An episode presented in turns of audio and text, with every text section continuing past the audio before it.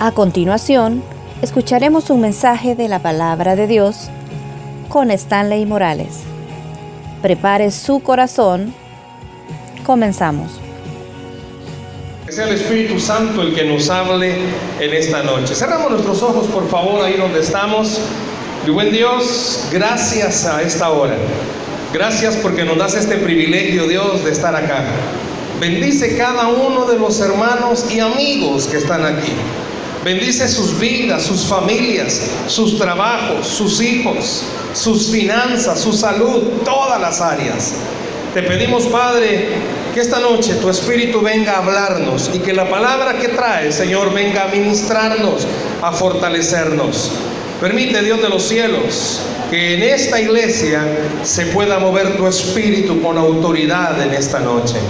Háblanos al corazón, que mis hermanos estén orando en esta noche junto a mí, Señor, para que tú nos hables. Sé, Señor, que tú has enviado al Espíritu Santo con un plan, con un propósito.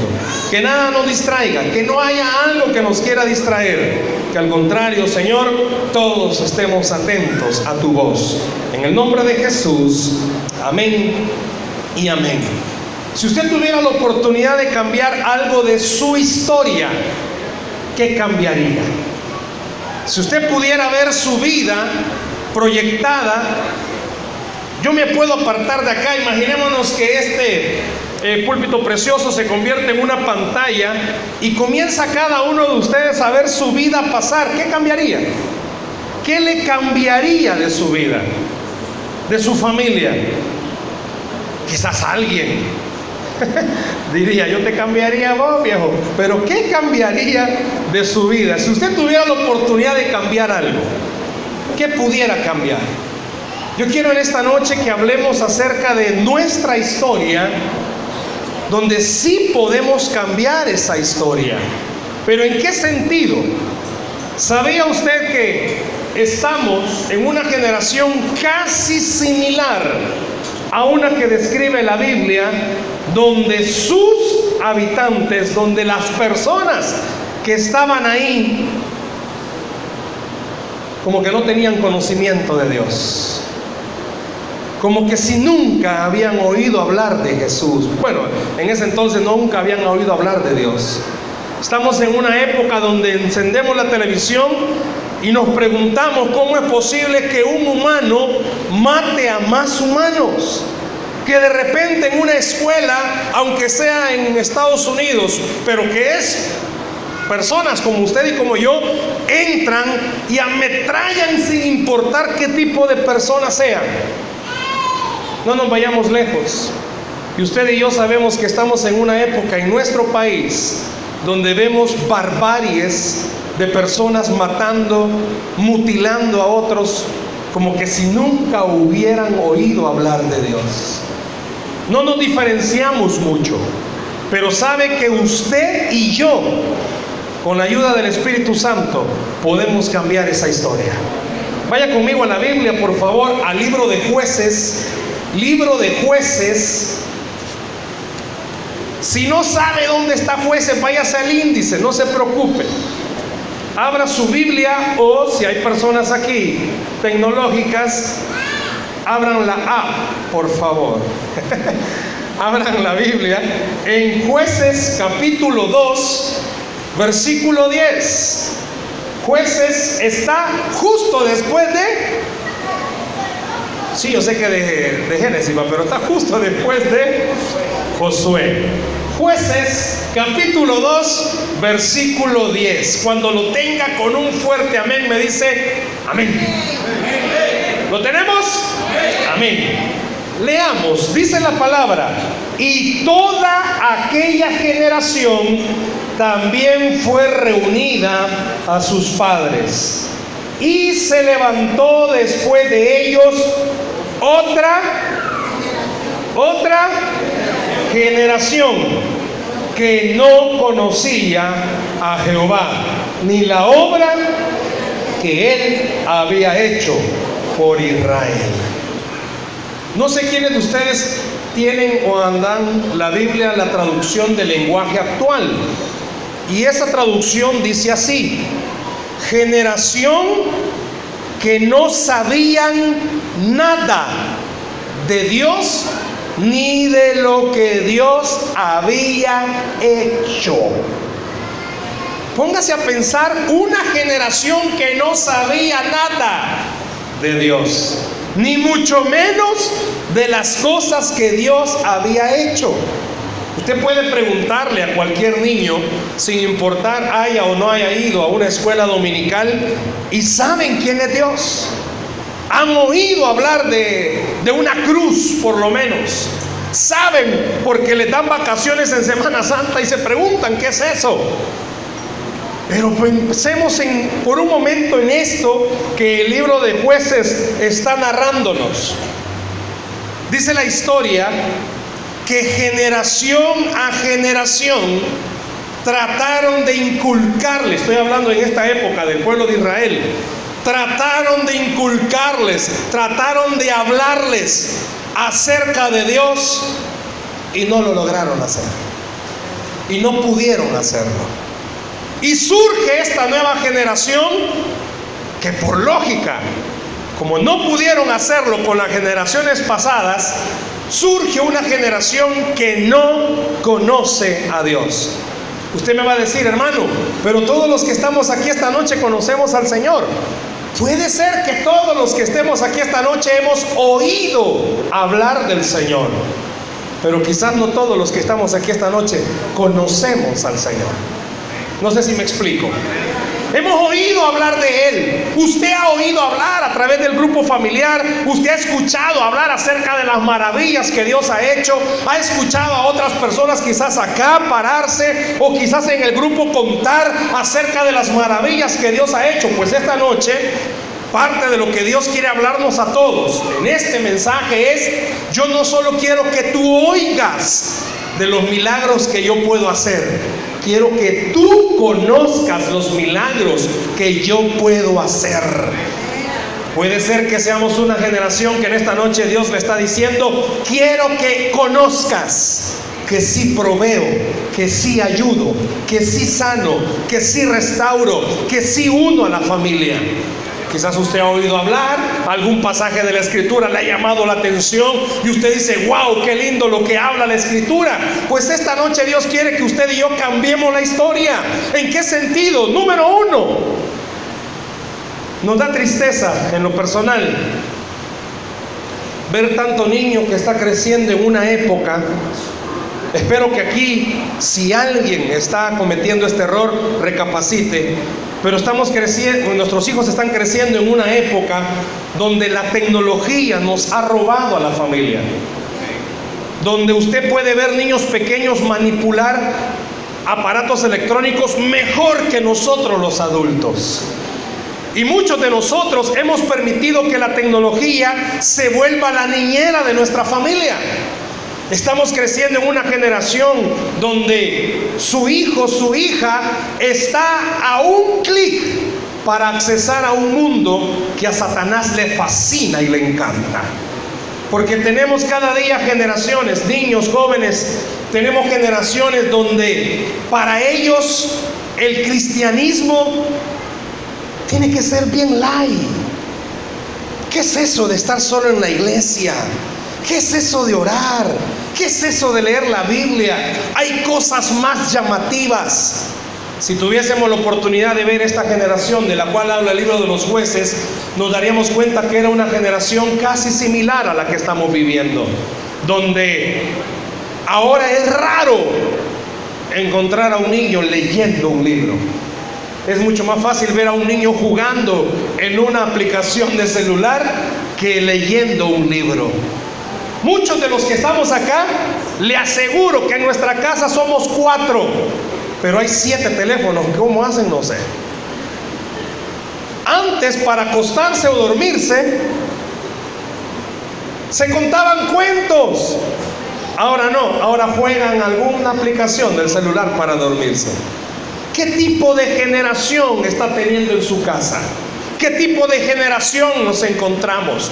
Póngase a pensar en esto. ¿Cuándo fue la última vez que usted vio a un niño, a un joven, orar de corazón al Señor? ¿Cuándo fue la última vez que usted vio a un joven, a un niño, buscar el rostro de Dios con todo su corazón? ¿Cuándo fue la última vez que usted buscó al Señor de todo corazón? Póngase a pensar qué generación tenemos en el siglo XXI, año 2018. Dice esta parte de, de jueces que esta generación no conocía.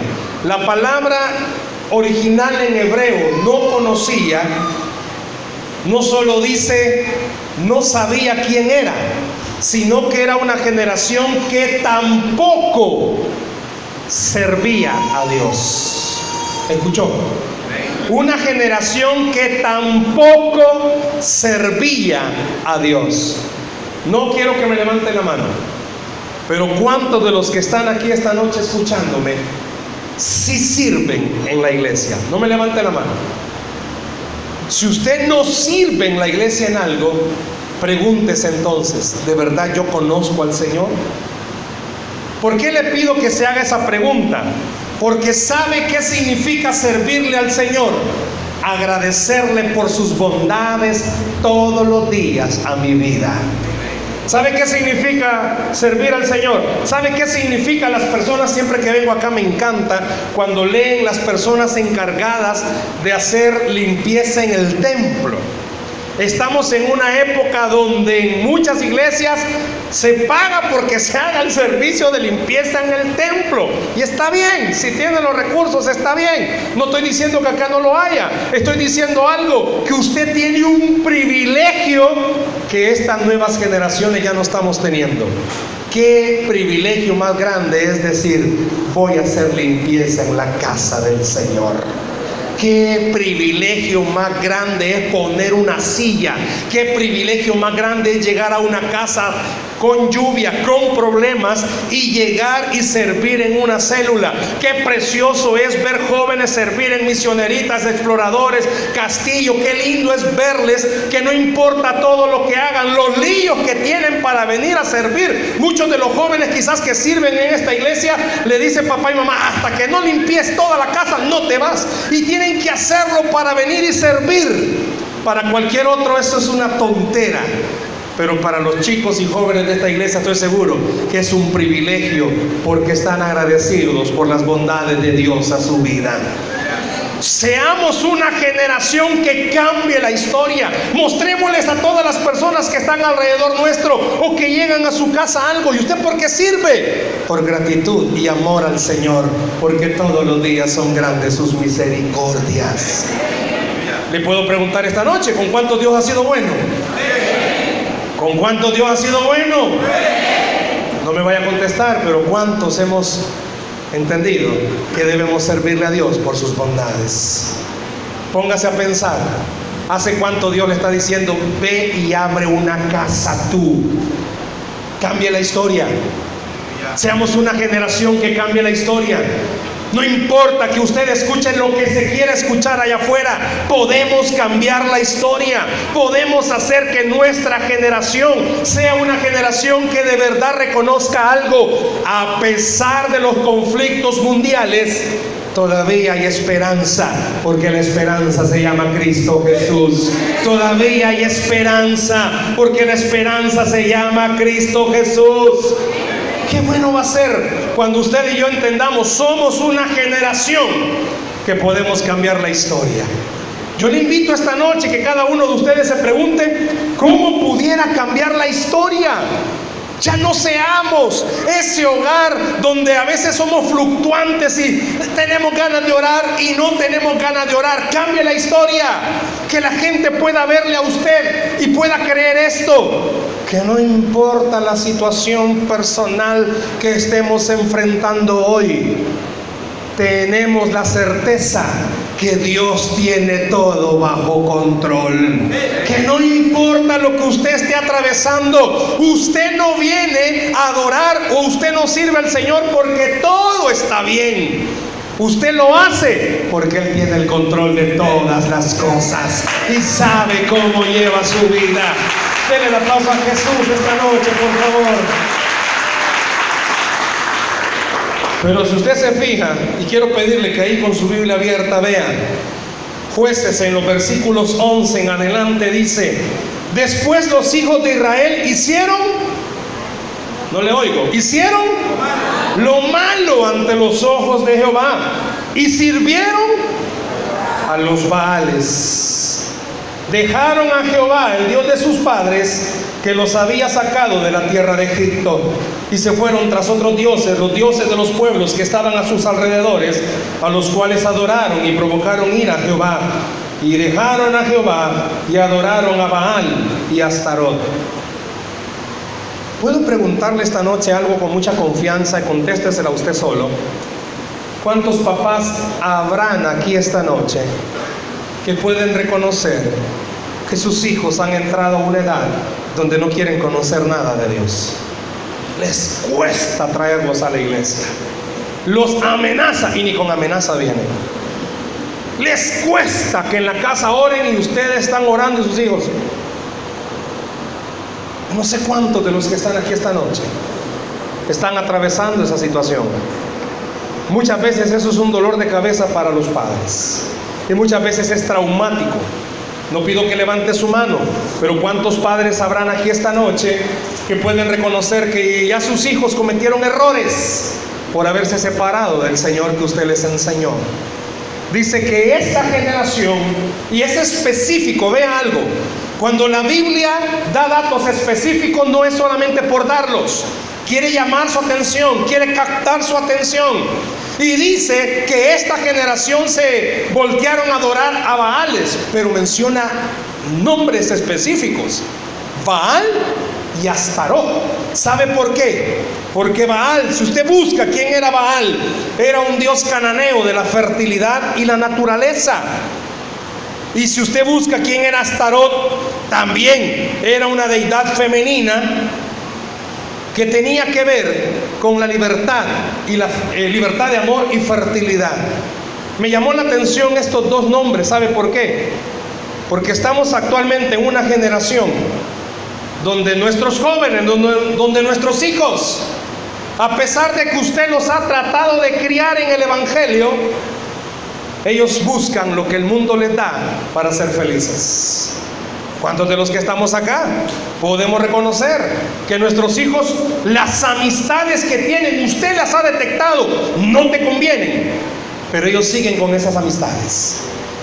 No te favorecen, pero siguen con esas amistades. Y me llama la atención también porque Astarot fue el que más ah, llamó la atención de mis ojos, porque en esta época Astarot representa la libertad de amor. ¿Se ha dado cuenta cómo hay una proliferación de adolescentes con sus bendiciones? Crecen bendiciones en su vientre a temprana edad. Y muchas veces son dolores de cabeza fuerte para la familia, porque usted no educó a sus hijos de esa forma. El diablo se ha aprovechado como se aprovechó de esta generación, de inculcarle a nuestros hijos que hay que divertirse, hay que vivir la vida. Yo no sé cuántos de los padres que están acá, sus hijos les dicen, es que mamá, vos ya sos dinosaurio, sos de otra época, vos ya estás cuadrada, mamá. ¿Qué hubiese pasado si usted, piense conmigo, y como yo no le conozco bien, ¿qué hubiese pasado si usted le contesta a sus papás, así como sus hijos le contestan a usted? Le aseguro que ya no estaríamos aquí. Le aseguro que tendríamos dentadura nueva, si es que tuviésemos dentadura. Las épocas han cambiado. Ah, porque todo ha sido distinto. Es que mire, los jóvenes ahora son diferentes. Puede ser. Pero Dios sigue siendo el mismo de ayer, hoy y siempre. Y Él siempre ha dicho, déselo al Señor el aplauso. No importa la generación, Dios siempre ha dicho, me buscas, te irá bien. No me buscas, te irá mal. Y hay muchos que esta noche están batallando y Dios le está diciendo, aléjate y vas a ver cómo te va a ir de mal. Pero acércate y te vas a dar cuenta cómo las cosas pueden cambiar. Y no solamente para los jóvenes, para los adultos también. Dele la espalda al Señor. Usted mismo va a reconocer. Pero acérquese al Señor. Él mismo lo dice. Vení, así como estás, maltratado, golpeado. Vení como estás. Que yo voy a hacer algo nuevo de ti. Póngase a pensar cómo esta generación no conoció al Señor. Alguien pudiera esta noche, con mucho respeto, decir, no, yo sé cómo estoy creando a mis hijos. Le voy a poner unos ejemplos de también de personajes de la Biblia que también sabían y ellos creían estar criando a sus hijos o a sus generaciones. No sé cuántos han oído hablar acerca del sacerdote Elí. Elí tiene unas características bien peculiares. Imaginémonos que a este borde del altar estaba una mujer quebrantada llorando. ¿Cómo se llamaba? Ana. Viene el sacerdote, no fue sensible y creyó que esa mujer estaba ebria. Bola, papá. Y la ve ahí y no es sensible. Quítese esa partecita. O póngale como número uno. Número dos.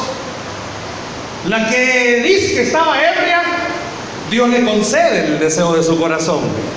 Y le da un hijo y se lo va a dejar al sacerdote Lee. El sacerdote demuestra algo, no tenía sensibilidad. Por eso es importante esta noche a todos los cristianos que vemos aquí esta noche. Venir a la iglesia y servir no garantiza que estemos bien con el Señor. ¿Me escuchó?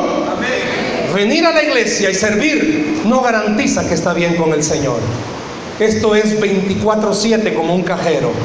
Cada 24 horas usted tiene que rendirle cuentas al Señor y decirle te necesito porque yo no puedo solo. Elí no fue sensible. Y viene Samuel, estaba acostado y usted conoce la historia. Dios le estaba hablando a Samuel. Hasta la tercera vez no es que Elí hubiese sido sensible. A la tercera vez le dice, mira, por si acaso te vuelven a hablar. Pero quite eso. No solo que dijo que Ana estaba ebria, no solo que no fue sensible a la voz de Jehová, sino que dice la Biblia que los hijos de Elí, ¿qué pasó con ellos? Hicieron lo malo. Y sabe que la Biblia demuestra que el responsable de eso, ¿quién fue? Elí. Hermanos, adultos, la iglesia, la escuela dominical, yo veo que acá tienen una iglesia dominical grande. Los hermanos no solo oran, sino que trabajan bastante para ser niños. Hay bastante niños en esta iglesia. ¿Sabía algo? No es la escuela dominical la encargada de hacer que sus hijos conozcan a Cristo. Hay un colegio, una bendición. Tampoco es el colegio el encargado de que sus hijos conozcan a Cristo. ¿Quiénes son los responsables? Dígalo fuerte conmigo, yo soy el responsable. Usted es el responsable. Nuestros hijos son el producto de lo que nosotros hacemos. Podemos cambiar la historia. Dice el mundo que árbol que crece torcido jamás se endereza. Pero dice la Biblia que para Dios no hay nada imposible. Claman los justos y Jehová los escucha. No importa qué edad tenga su hijo o su hija, aún está tiempo de cambiar la historia. No importa cuántos, hayan, cuántos años hayan pasado, esta noche Dios le está diciendo, comienza a cambiar la historia, comienza a enseñarle a tu familia que Cristo está vivo y viene pronto por su iglesia. Que Cristo viene pronto por su iglesia. Gloria al Señor. Cambiemos la historia. Yo sé que ahorita todo mundo, quizás me equivoque, no todos, pero la mayoría tenemos una mente mundialista. Todos están esperando mañana en un partido de los octavos y ahí y diciendo quién va a clasificar. Qué bueno que en familia compartan esas cosas. Pero no cree que en familia sería más precioso compartir algo que Cristo está vivo y gobierna sobre nuestras familias. Yo le invito esta noche, cambie la historia. No tiene por qué ser igual. Sus hijos no tienen por qué pasar por todo lo que usted ha pasado. Su familia no tiene que pasar por todas las cosas que su familia ha pasado. Cambie la historia, que esta generación, no importa, las cosas que escuchemos. O que en El Salvador las cosas están perdidas. Pues sí, humanamente hablando, alguien puede decir que aquí todo está perdido. Pero hasta que este país pruebe a Cristo, la gente va a entender algo. Dios es ese especialista en llamar las cosas muertas a vida. No importa qué perdido esté algo, Dios tiene el poder para rescatarlo. Cambie la historia, cambie su historia. Usted no tiene por qué seguir viviendo de la misma manera. Ya no le crea al diablo que las maldiciones están sobre su casa y que usted no va a progresar y que usted no va a salir adelante y que de esa enfermedad se puede morir y que va a perder todas las cosas por falta de economía. Cambie su historia. Dice la Biblia que Él tiene poder, que Dios tiene poder. Cambie la historia. Le aseguro que todos los que estamos acá tenemos nuestra historia que contar, hermanos. tenemos historias buenas que contar. Y alguien pudiera decir, hermano, ¿y cómo es posible después de esa historia que nos ha contado que esté ahí? Y quizá la respuesta sea unánime en todos. No nos lo explicamos. ¿Cómo Él puede tener una amistad con nosotros siendo como somos? No podemos explicar cómo algo tan santo puede escoger al vil pecador que somos. Pero sí la gente puede entender esto. Todo se llama gracia y misericordia del Señor. Y sabe que eso lo tiene usted. Sabe que Dios quiere que en su casa cambie la historia y que usted le diga, Señor, necesito de tu gracia y necesito de tu misericordia. Yo he intentado que mis hijos te busquen, pero tú tienes el poder para hacer que mis hijos te busquen. No importa qué conflictos tenga de relación usted en casa. Esta noche Dios le está diciendo, pruébame que soy especialista en cambiar corazones. Yo no sé cuántos tienen hijos que usted dice, wow, qué terrible salió como el papá. Pero Dios es especialista en cambiar corazones. Quiero otro ejemplo. No solo Elí. La Biblia no da explicaciones. Pero dice que los hijos de este gran personaje, Samuel, también se perdieron. Terrible. Y llama la atención esto, porque en ninguna parte de la Biblia que usted busque dice que fue culpa de Samuel, no. Si usted sabe quién era Samuel, conocemos a Samuel, un hombre muy sensible al Señor. Pero si hay algo que rescatar de esto. Ser padre no es fácil, hermanos. Ser padre no es fácil. Y si alguien viene a decirle, ay, qué mal ha criado a sus hijos, déselos una semana a ver si pueden. Ser padre no es fácil. Bendito el Señor por aquellos que podemos decir que nuestros hijos aman al Señor. Porque ha sido la misericordia del Señor. No ha sido, ay hermano, es que quiero explicarle. Mi método no, no hay método humano para que un hijo busque al Señor. Es el Espíritu de Dios el que hace que una persona busque al Señor. Pero ¿por qué entonces se perdieron los hijos de Samuel? Wow. Quizás usted y yo nunca nos lleguemos a explicar por qué eh, papás bien consagrados al Señor, grandes servidores del Señor, tuvieron hijos que se perdieron. Quizás usted conoce historias. Y una vez se pregunta, ¿y qué falló ahí? ¿Qué pasó ahí? Yo quiero decirle algo en esta noche, si hay algún papá o alguna mamá que se siente identificado porque usted ha tratado de hacer todo lo mejor y a pesar de eso sus hijos no han buscado del Señor. Yo quiero decirle en esta noche de parte de Dios, no se culpe por algo que usted no tiene la culpa.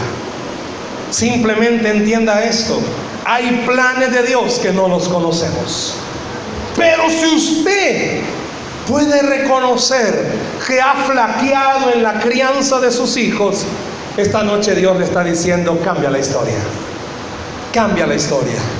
Cambia la historia. Usted sí puede ser un buen modelo para sus hijos. Cambia la historia. Enséñeles que hay un Dios que es bueno, pero también un Dios que es justo Enséñele a sus hijos, enséñele a su familia, cambia la historia. Lastimosamente los seres humanos, los cristianos, como hacemos cosas malas y no tenemos la repercusión pronto, creemos que nada ha pasado. Pero dice la Biblia que no es así. Enséñele a sus hijos que aún es tiempo de buscar al Señor. Hay otro ejemplo también, los hijos de Aarón. ¿Usted sabe qué hicieron los hijos de Aarón?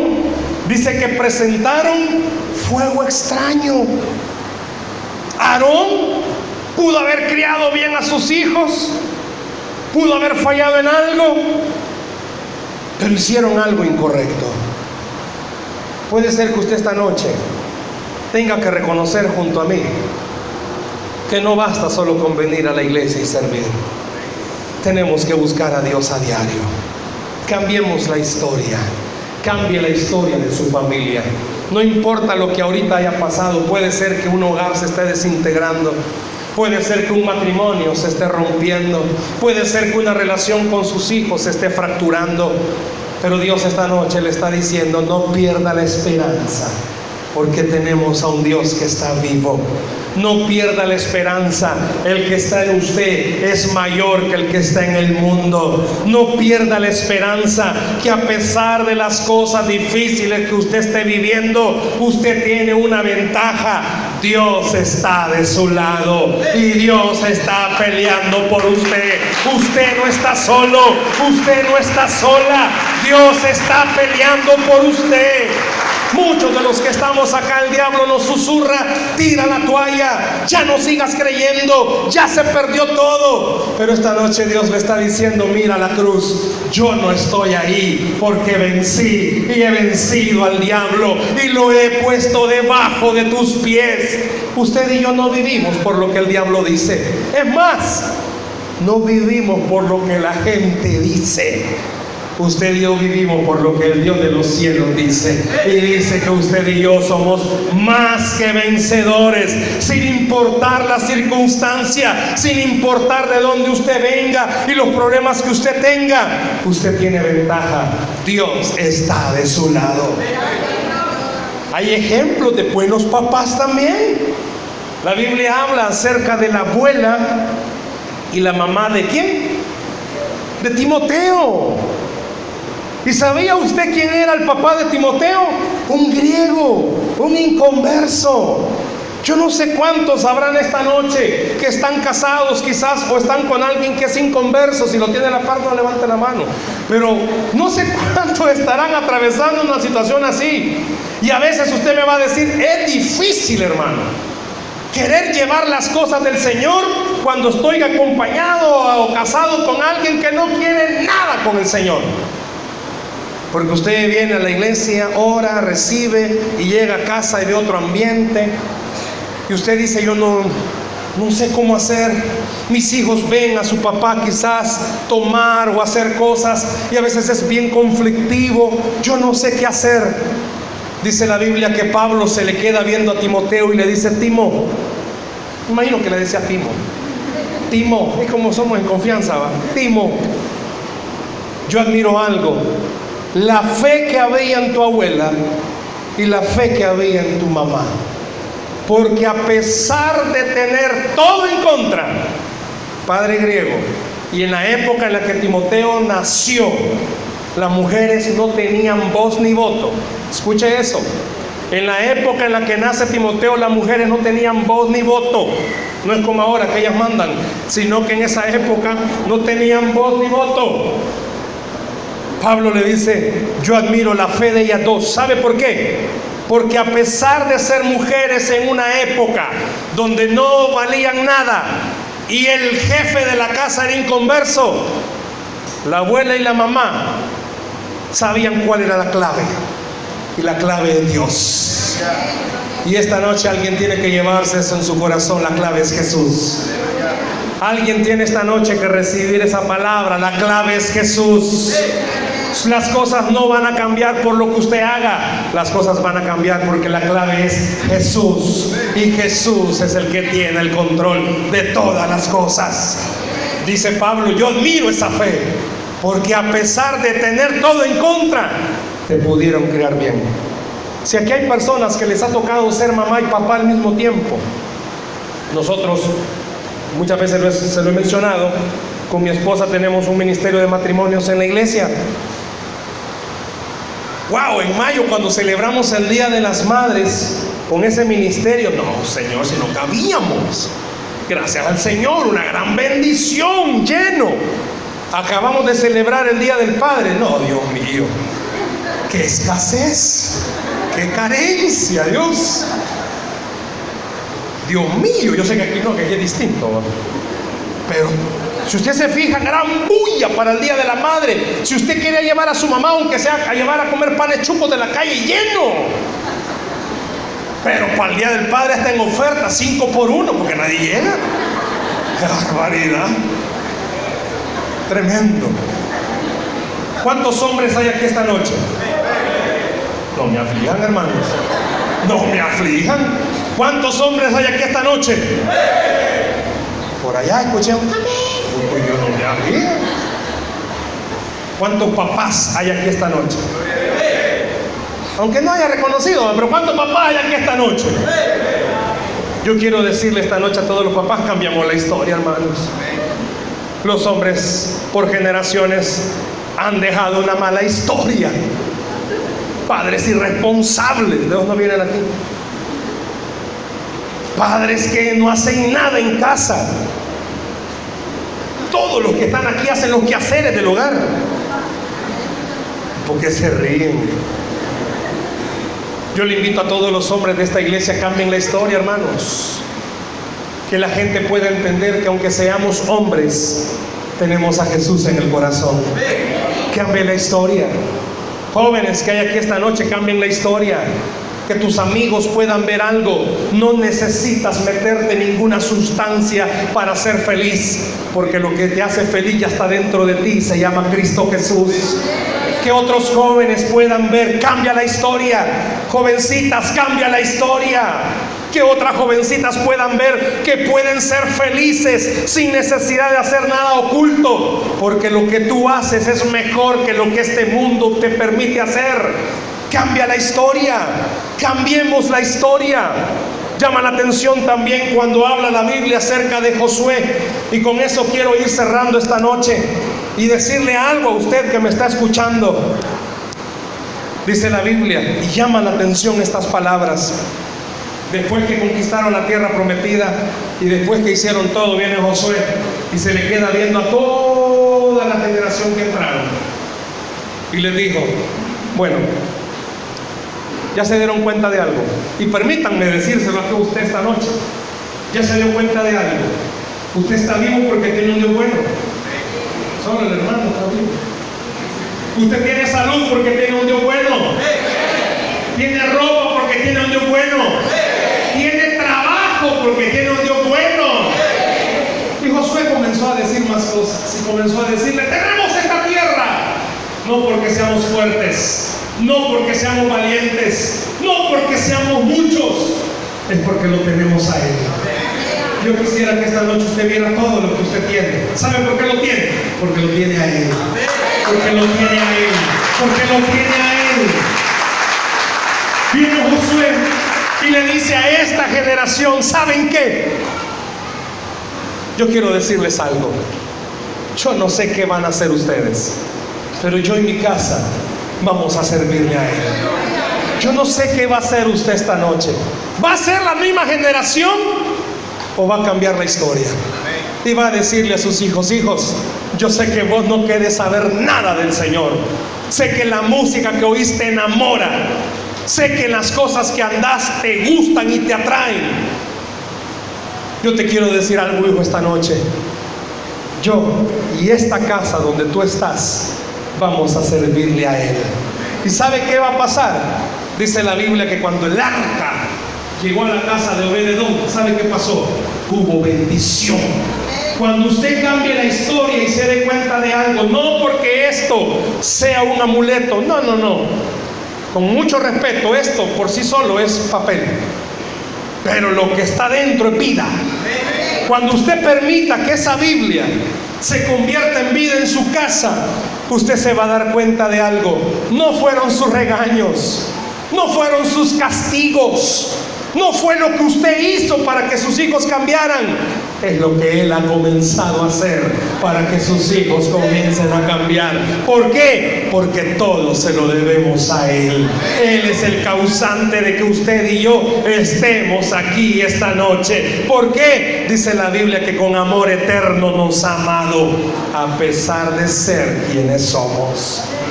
Yo no sé cuántos esta noche necesitan decirse a sí mismos, cambia la historia. No tengo por qué seguir siendo el mismo papá. No tengo por qué seguir siendo la misma mamá. Ojo, no tengo por qué seguir siendo el mismo esposo o la misma esposa. Cambia la historia. Yo le invito que ahí donde está se pregunte, ¿puedo cambiar la historia? Y deje que Dios le diga en esta noche, yo voy a cambiar tu historia. No importan las cosas que usted esté viviendo, deje que esta noche Jesús visite su corazón, visite su vida y visite su familia.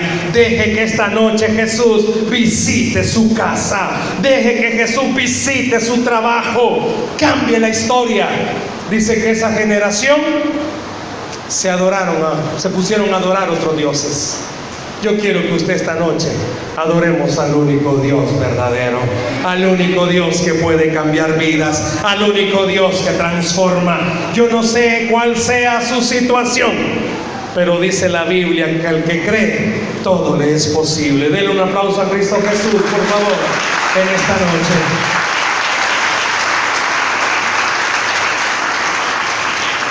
Para Dios es importante este tema. ¿Y para usted? ¿Qué va a hacer a partir de hoy? ¿Qué va a hacer a partir de este momento? ¿Qué le está pidiendo a Dios que haga? ¿Cómo puedo cambiar mi historia, hermano? A pesar de lo que usted esté viviendo, comience a creer algo. Dios está conmigo. Yo no sé cuál sea su problema, pero yo quiero pedirle que ahí donde está se vea, quizás rodeado de males y de problemas pero que usted esta noche diga, Dios está conmigo. ¿Por qué no cierra sus ojos, por favor, ahí donde está?